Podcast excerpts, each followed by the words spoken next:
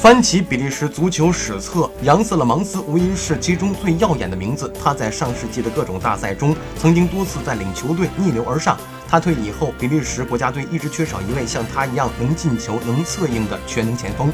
直到卢卡库的出现，尤其是在今年世界杯上，他已经攻进了四粒进球，帮助比利时队晋级到四强。